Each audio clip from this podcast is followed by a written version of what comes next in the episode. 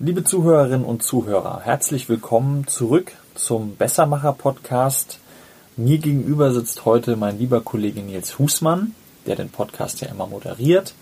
Nils, ich glaube, wir müssen erstmal kurz erklären, warum der Podcast jetzt seit einiger Zeit nicht mehr stattgefunden hat. Hallo Michael, danke für die nette Begrüßung. Ja, ähm, es wird niemand überraschen, der Grund heißt Corona.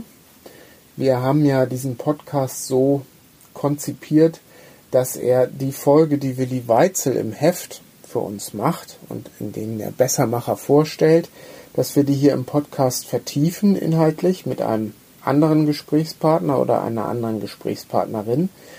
Und ähm, durch Corona ist äh, Willi auch einmal ausgefallen, weil damals im Frühjahr, da passte das, fanden wir nicht so richtig in die Zeit. Mhm. Ähm, und später mussten wir hier auch mit unseren Kräften etwas haushalten, wie viele andere Medienhäuser spielt auch bei uns Kurzarbeit leider eine Rolle. Ähm, das heißt, wir mussten einige Aktivitäten, die uns lieb und teuer sind, leider auch eine Weile lassen. Aber diesmal sind wir wieder eingestiegen. Genau, also jetzt geht's wieder weiter. Und dann wollte ich dich dazu fragen, erstmal vielleicht noch für die Zuhörer, die das Heft noch nicht gelesen haben, was war denn das Thema von Willi? Worüber hat er sich mit einer Bessermacherin in diesem Fall unterhalten? Und wen hattest du zu Gast? Willi hat sich unterhalten mit Friedlis Reschke. Frau Reschke hat eines gemeinsam mit fast uns allen, würde ich behaupten, nämlich sie hat ein Konto bei einer Bank ähm, das ist ja etwas Banales und Alltägliches, da denken wir gar nicht weiter drüber nach. Aber sie wollte etwas anders machen, in dem Fall mit ihrem Geschäftskonto und ist zu einer nachhaltigen Bank gewechselt, nämlich der Triodos Bank. Eine nachhaltige Bank nimmt eben auch so Dinge wie die Umwelt äh, in den Fokus und, und nicht nur die Rendite. Und entsprechend war zu Gast bei mir der Kommunikationschef von Triodos Deutschland, die hier in Frankfurt am Main ihren Sitz haben, nämlich Florian Koss. Mhm. Du hast jetzt die Triodos Bank explizit erwähnt. Äh, da drängt sich mir die Frage auf, ist das nicht etwas werblich? Ich bin froh, dass du die Frage stellst, weil natürlich beschäftigt uns das hier in der Redaktion auch. Ähm, äh, wir sind ja aber als Magazin auch nicht im luftleeren Raum. Wir sind ähm, einerseits haben wir mit Anzeigenkunden zu tun, nicht wir als Redaktion, das ist ja strikt getrennt, das ist auch sehr wichtig. Aber ähm, man kommt natürlich in Kontakt mit, mit der Welt da draußen, sonst gäbe es ja auch gar keinen Journalismus und in dem Fall auch mit der Bankenwelt, wenn man bei diesem Thema ist. Und in dem Fall war es so, dass die Triodos Bank uns auch behilflich war, mit Kundinnen und Kunden ins Gespräch zu kommen dieser Bank. Eine davon war eben Friedlis Reschke, also die Triodos Bank hat in ihrem Newsletter ähm, dafür geworben, dass wir als Magazin Menschen suchen, die mit uns sprechen und mit Willi sprechen. Das ist ja auch passiert. Und dann dachte ich, wenn wir schon da in einem Verhältnis stehen, die Triodos Bank hat durchaus auch schon Anzeigen bei uns schon vor längerer Zeit in Chrismon geschaltet, dann machen wir es doch auch so, dass wir dann direkt bei der Triodos Bank hier im Podcast eben in Person von Florian Koss vertreten, dass ich dann auch direkt nachfrage, ja, was ist denn das nachhaltiges Bankenwesen? Wie grün ist es denn wirklich? Ähm, ist das ein Marketing-Gag oder ernst gemeint? Und diese und andere Fragen rund um das Thema nachhaltiges Geld, grünes Geld, nachhaltiges Investment haben wir zusammen besprochen. Mhm. Ja, das heißt ja auch nicht, dass wir die Triodos Bank jetzt explizit werblich empfehlen oder so. Es gibt auch noch andere nachhaltige Banken, die GLS Bank, die Umweltbank. Umweltbank äh, ich glaube. Es gibt auch, auch evangelische Banken, katholische Banken. Genau. Ähm, aber also eins kann ich schon mal vorausschicken: Es ist es gibt einige Banken, aber die ähm, allermeisten Menschen sind nicht bei solchen Banken, sondern mhm. das ist ein äh, Prozentsatz von deutlich unter einem Prozent. Also da kann man noch viel erreichen. Okay, dann würde ich sagen, lassen wir uns nicht länger äh, hier im Gespräch verlieren. Herr Kost hat ja auch noch einiges zu erzählen. Und dann geht's mal los mit dem Bessermacher-Podcast.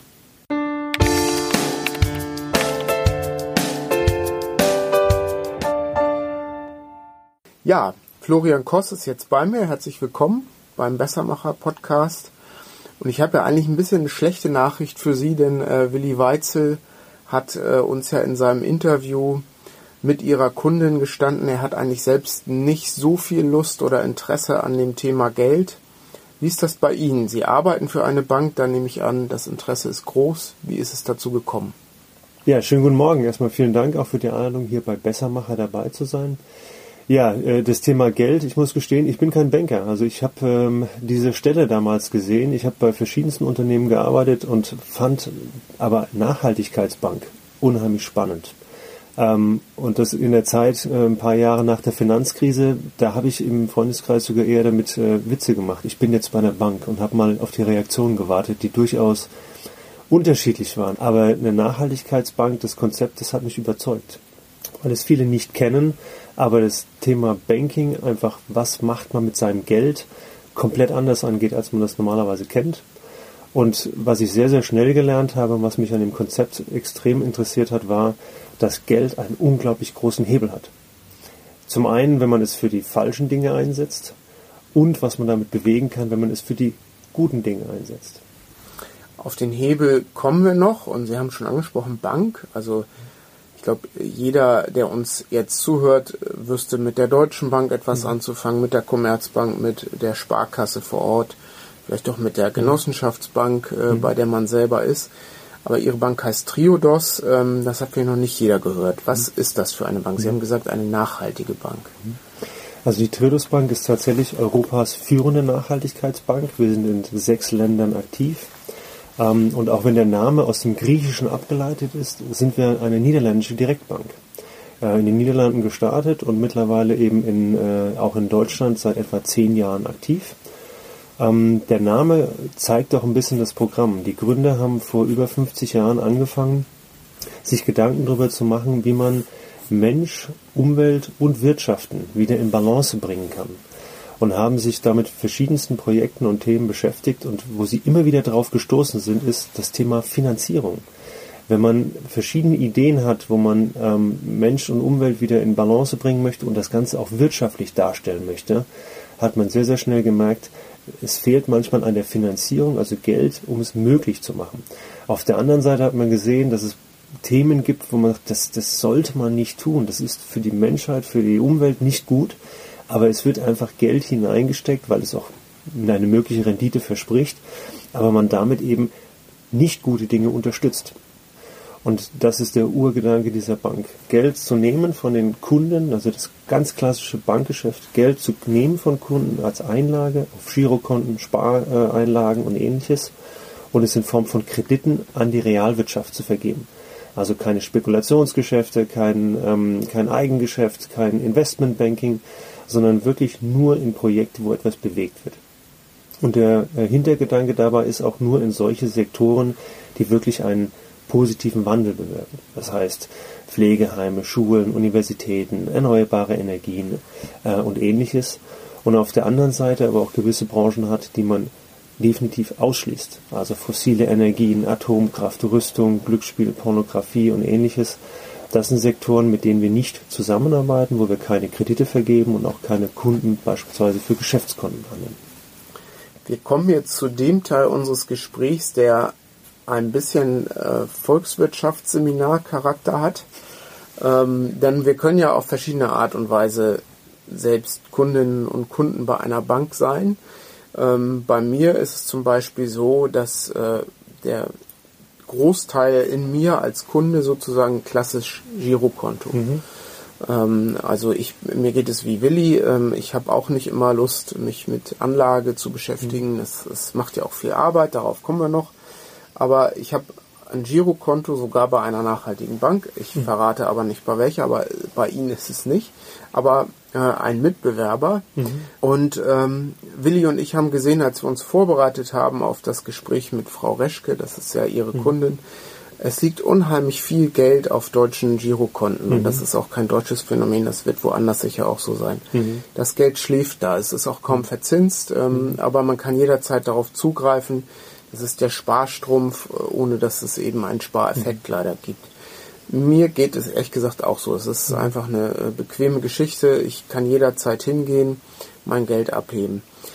Wenn ich alleine mein Girokonto zu einer nachhaltigen Bank verlagere, tue ich dann schon etwas Gutes. Ja, definitiv. Ähm, weil, was Sie gerade sagten, das stimmt nämlich tatsächlich nicht. Das Geld schläft dort nicht. Es bringt zwar momentan fast keine Zinsen, mhm. aber es schläft nicht, weil die Bank arbeitet ja mit diesem Geld. Und das ist auch einer der, der glaube ich, wichtigsten Unterschiede von einer Nachhaltigkeitsbank zu klassischen Banken. Ähm, wir veröffentlichen jeden der Kredite, die wir vergeben.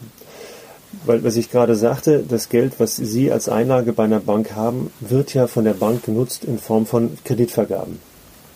Und ähm, wir behaupten nicht nur, dass wir verschiedene Branchen ausschließen und gute Sektoren unterstützen, sondern wir zeigen das auch, indem wir wirklich jeden Kredit zeigen. Sie sehen also auf unserer Webseite, ähm, können Sie suchen nach Sektoren, nach Regionen, wo in meiner Nähe ist denn irgendein Projekt, was die Bank finanziert hat.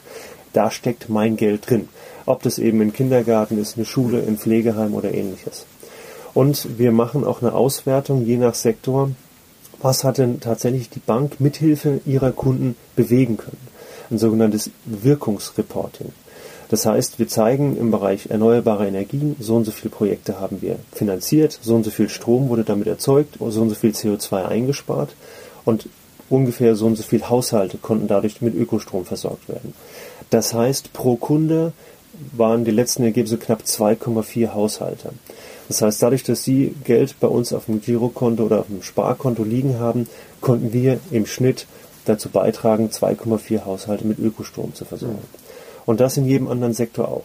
Das heißt, so und so viel Bildungsangebote pro Kunde konnten im Durchschnitt ermöglicht werden. So und so viel Pflegetage konnten ermöglicht werden. So und so viel sozialer Wohnraum konnte zur Verfügung gestellt werden und ähnliches. Mhm. Und das ist für unsere Kunden, die zu uns kommen, weil sie eben nicht mehr in der Zeitung lesen möchten, ähm, von äh, verschiedenen NGOs, die aufzeigen, welche Waffengeschäfte in der Welt von deutschen Banken mitfinanziert werden, welche ähm, Pipeline-Geschäfte, welche Bergbauprojekte oder sonstige Projekte, die durchaus auch umstritten sind, wo Banken weltweit dann doch Finanzierung geben und oft sind es auch deutsche Banken. Äh, und selbst wenn man denkt, naja, meine kleine Sparkasse, die ist da nicht dabei, das Problem ist, dass es über die Landesbanken äh, sehr wohl auch international solche Geschäfte finanziert werden. Mit anderen Worten, mein Geld steckt teilweise in Projekten drin, die ich persönlich vielleicht überhaupt nicht gut finde. Mhm. Und das Problem ist, das kriegt man teilweise nicht mit, weil gehen Sie mal zu Ihrer Bank und sagen mal, was finanziert ihr denn alles? Wo steckt mein Geld eigentlich drin?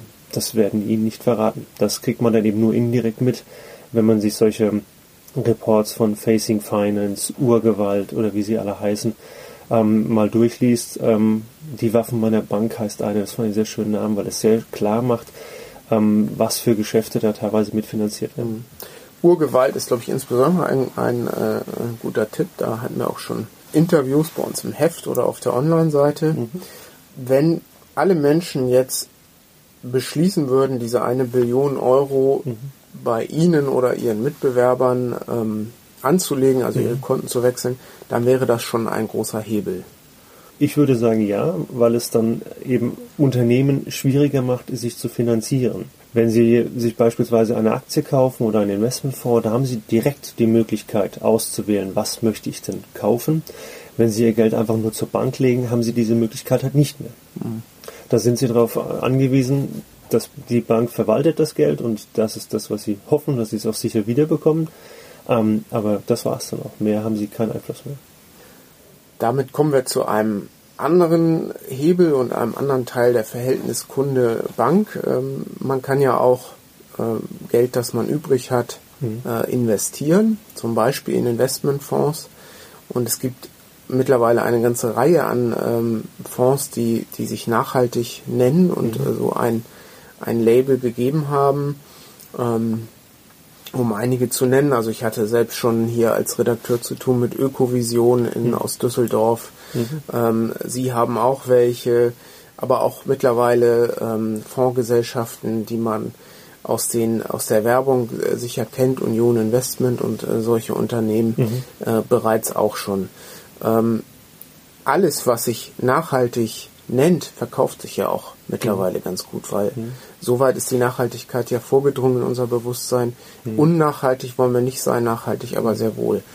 Ähm, jetzt ketzerisch gefragt, ist das nicht auch so ein bisschen Greenwashing, dass ich sage, ähm, na, wenn ich, wenn ich äh, mir den Stempel angucke, dieser Fonds XY ist nachhaltig, dann ist damit meiner Verantwortung schon Genüge getan, dann mache ich das auch. Mhm.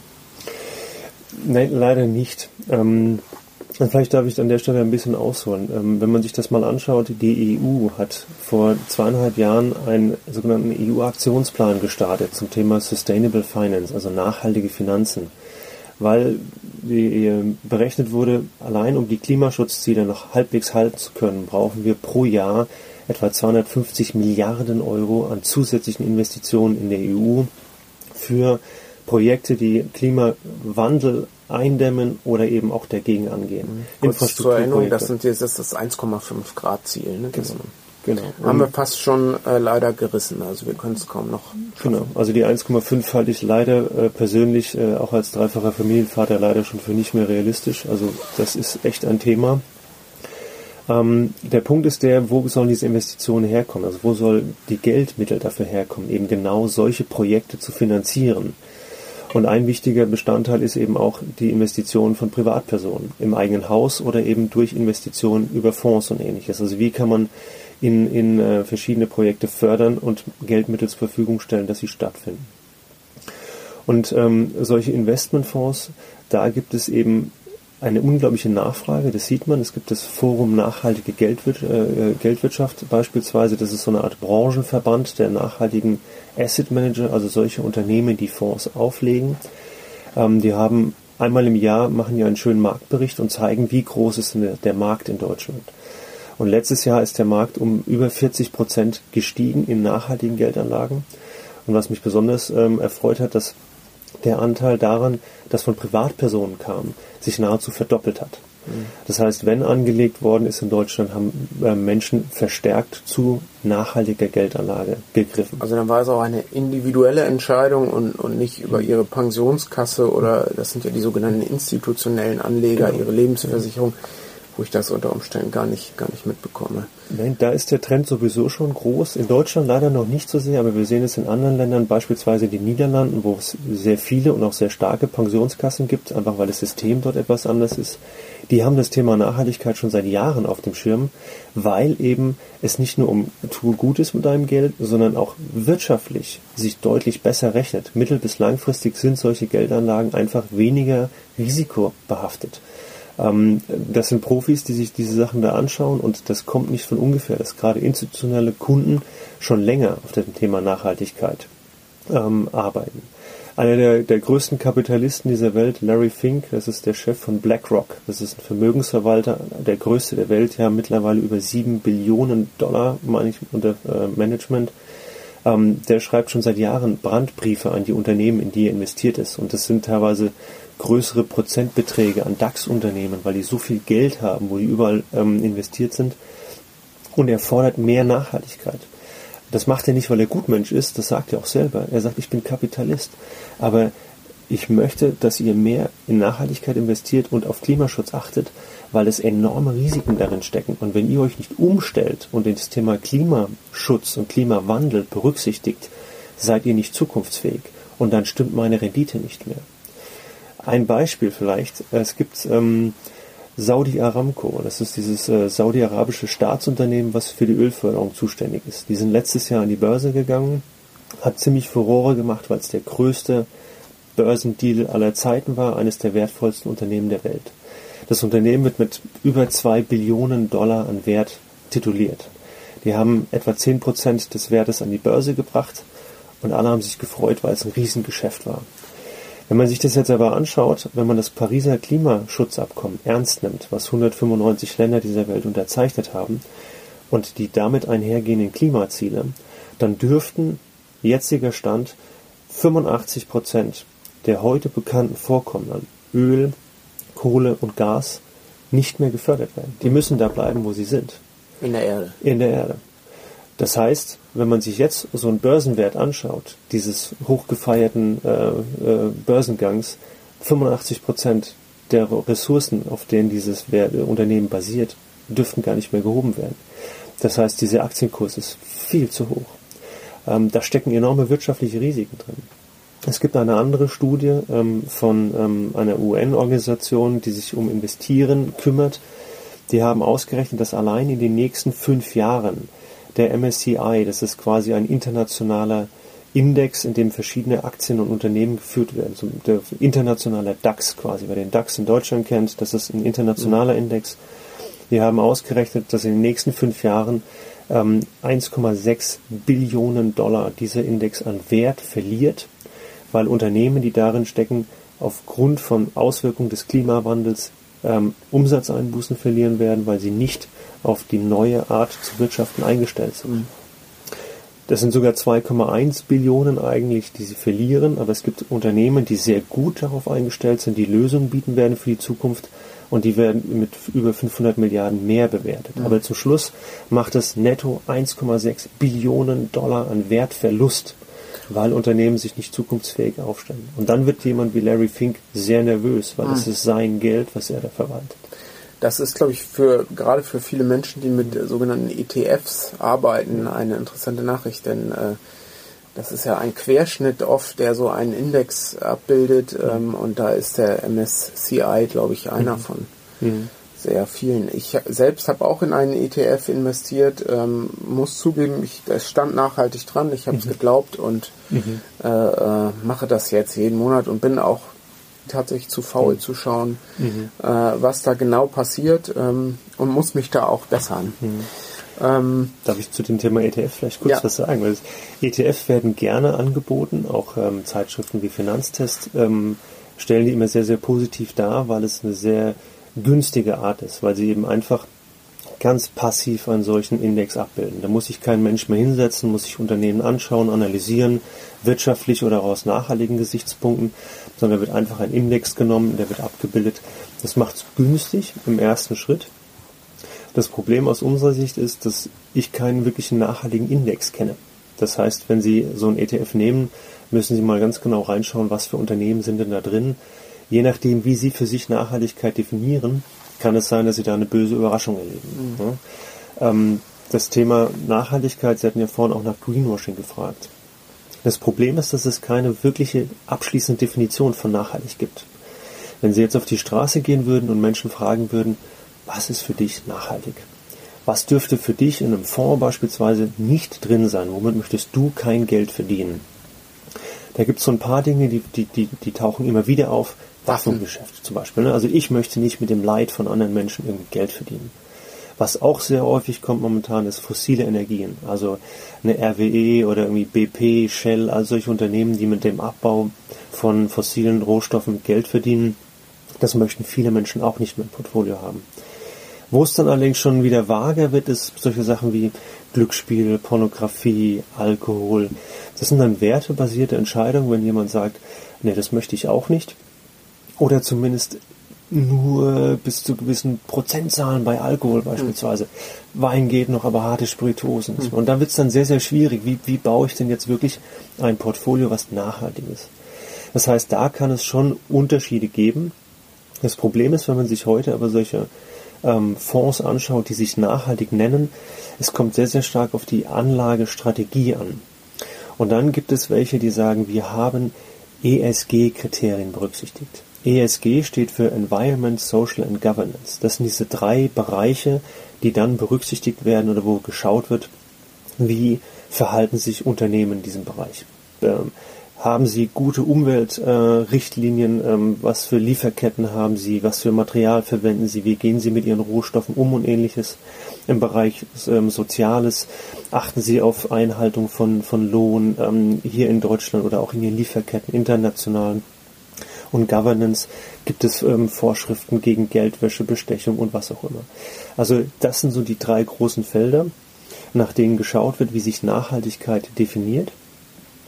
Und viele behaupten mittlerweile, ja, wir verwenden ESG-Kriterien bei der Auswahl unserer Fonds. Das heißt aber nur, dass sie da irgendwelche Daten kaufen und dann einmal über die Unternehmen drüber laufen lassen. Die spannende Frage ist ja jetzt, da bekommen Sie irgendeine Bewertung. Sie haben eine finanzielle Bewertung des Unternehmens, wie steht es da, wie verdient es Geld, wie ist die Zukunftsaussicht. Das ist wichtig, wenn Sie einen Fonds bauen möchten, weil Sie natürlich eine gute Rendite erzielen möchten mit dem Fonds. Und wenn Sie jetzt als zweites Feld noch hinzunehmen diese ESG-Kriterien, bekommen Sie dann auch einen Wert, wie gut ist dieses Unternehmen denn in den einzelnen Bereichen aufgestellt. Die spannende Frage ist, was machen Sie mit diesem Ergebnis?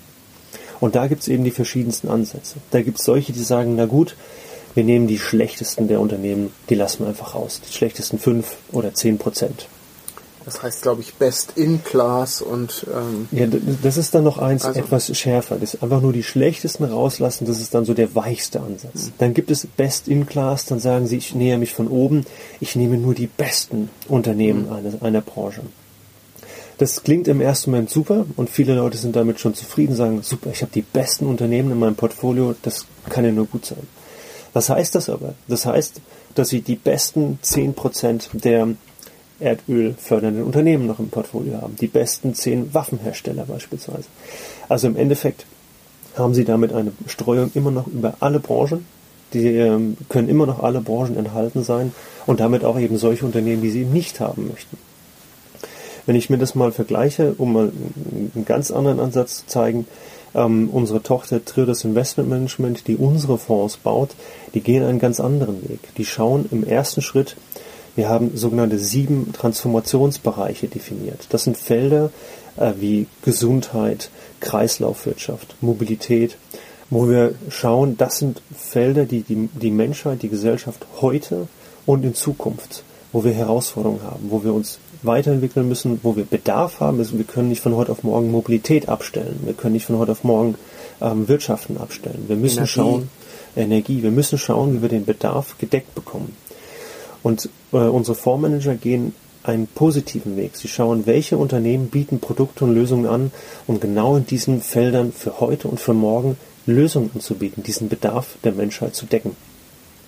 Und dann natürlich in einem zweiten Schritt auch mit sehr, sehr strengen Auswahlkriterien, dass geschaut wird, halten diese Unternehmen dann eben aber auch Mindeststandards ein. Das heißt sogenannte Ausschlusskriterien.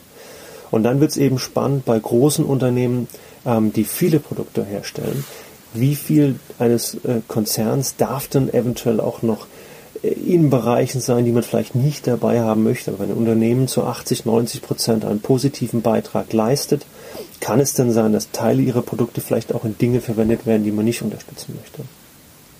Aber das ist eben ein ganz anderer Ansatz und das vergleichen wir mit den Nachhaltigkeitszielen der UN, die sogenannten SDGs, die Social Development Goals. Und wir zeigen für jeden unserer Fonds auf, inwieweit leisten die Unternehmen, in denen wir mit diesem äh, Fonds investieren, einen Beitrag, diese Nachhaltigkeitsziele zu erreichen, die wir bis 2030 erreichen möchten. Und ähm, das Ganze natürlich auch mit einer guten finanziellen Performance, aber eben aufzuzeigen, wie groß ist die positive Wirkung. Und da geht es eben dann drum, und da gibt es große Unterschiede zwischen diesen ganz leicht grünen Fonds, die so ein bisschen ESG berücksichtigen, wo man aber viele Unternehmen noch drin findet, die man gar nicht möchte, oder eben wirklich einem direkt auf positive Wirkung ausgerichteten Fonds. Mhm. Da würde ich äh, gerne dazu fragen, ich finde, das hat sehr viel mit Vertrauen zu tun auch. Also ähm, Ausgangspunkt ist, ich bin als Anleger, Privatanleger jetzt gewillt, etwas besser zu machen mhm. als vorher und ähm, kann mich irren und lande in so einem hellgrünen Fonds, sage mhm. ich jetzt mal, oder komme zu Ihnen oder einer Bank, die das ähnlich mhm. angeht, wie Ihre Bank mhm. das macht. Mhm. Aber letztlich ist das ja so ein Fachwissen, das mhm. kann ich ja als, als Kunde mhm. äh, also da steckt ja sehr viel Arbeit dahinter, dass ich das durchdringe und mhm. dass ich äh, sehe, ist mein Vertrauen da gerechtfertigt. Mhm. Ähm, wie gewährleisten Sie das? Mhm. Also äh, sehen Sie, treffen Sie die Menschen in ihrer täglichen Arbeit äh, hier in Frankfurt oder wenn Sie in den Niederlanden sind? Mhm. Also sprechen Sie mit den Fondsmanagern? Das mhm. würde mich mal interessieren. Was sind mhm. das für Leute? Die müssen ja ein unglaubliches Maß an Informationen überhaupt selbst erstmal verarbeiten. Das ist tatsächlich ein, ein, sehr, sehr großer Aufwand. Und das ist eben auch der Unterschied zwischen einem aktiv gemanagten Fonds und beispielsweise einem ETF, der einfach nur einen, einen Index abbildet. Ähm, der Clou oder der, der Hebel ist Transparenz. Ne? Ein ganz wichtiger Bestandteil dieses EU-Aktionsplans, von dem ich vorhin gesprochen habe, ist auch viel stärkere Offenlegungspflichten, die Unternehmen in Zukunft haben werden, insbesondere auch aus dem Finanzbereich, also Banken und eben solche Investmenthäuser, die viel mehr aufzeigen müssen, berücksichtigen wir ESG-Kriterien, wie stark tun wir das, für welches unserer Produkte machen wir das, was sind unsere Ausschlusskriterien. Und sie müssen, wenn sie einen, einen Fonds bewerben, auch aufzeigen, sehr transparent, was ist denn dort enthalten.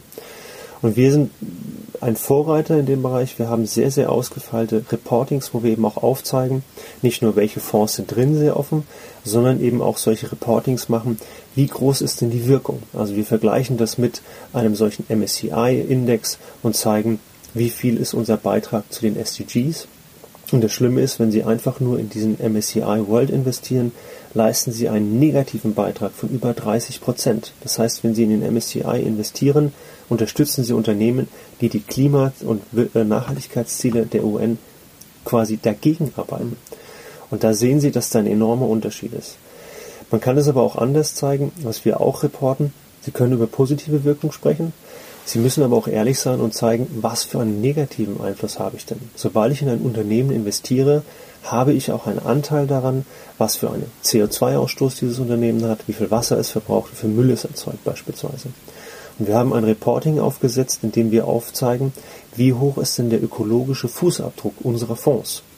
Das heißt, wir zeigen, wie viel CO2, wie viel Wasserverbrauch und wie viel Müllerzeugung steckt denn in diesem Fonds drin.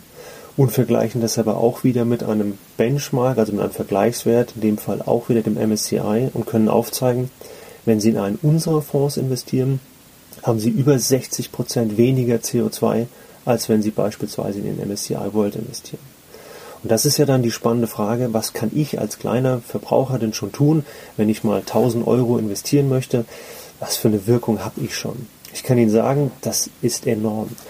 Die Verbraucherzentrale hat vor einigen Jahren eine Studie gemacht und hat Investmentfonds verglichen. Sie haben geschaut, wenn ich 1000 Euro investiere für ein Jahr, was für einen Unterschied macht das? Und zwischen dem schlechtesten und dem besten Fonds kam raus 760 Kilogramm CO2. Mhm. Das ist so viel, wie wenn Sie mit dem Auto viereinhalbtausend Kilometer fahren. Einmal vom Nordkap nach Neapel. Bei 1000 Euro.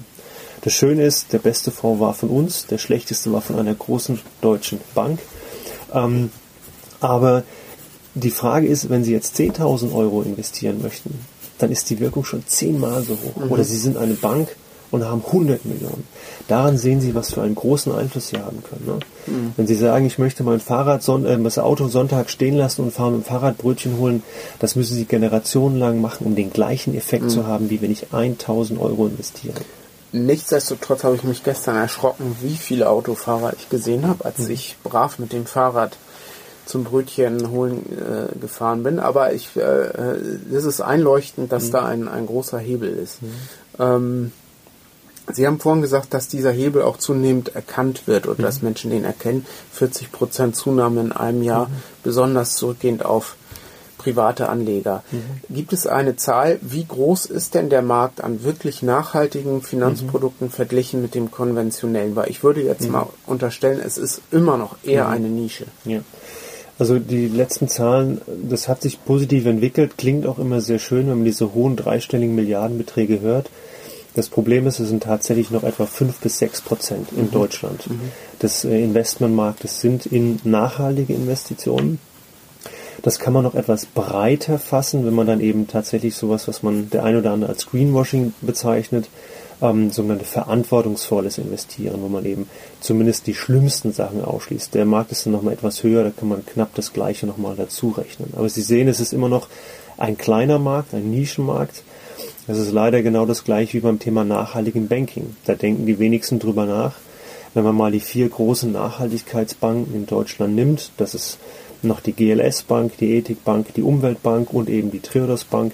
Wenn man diese Banken zusammenrechnet und schaut, wie viele Menschen haben dort ein Girokonto, das sind etwa 0,3 Prozent des Marktes in Deutschland. Mhm. Also positiv ausgedrückt, da ist noch eine Menge Potenzial. Ja, genau. Das, ich würde es auch ins Positive wenden und ich werde es Willi sagen und er hört ja unseren Podcast auch, dass er da auch mal mhm. ähm, auf den Dreh kommt. Er möchte ja Dinge besser machen. Mhm. Ich würde aber gerne auch noch wissen, also besser machen möchte ich Sachen auch, ich möchte aber auch kein Geld verlieren. Mhm.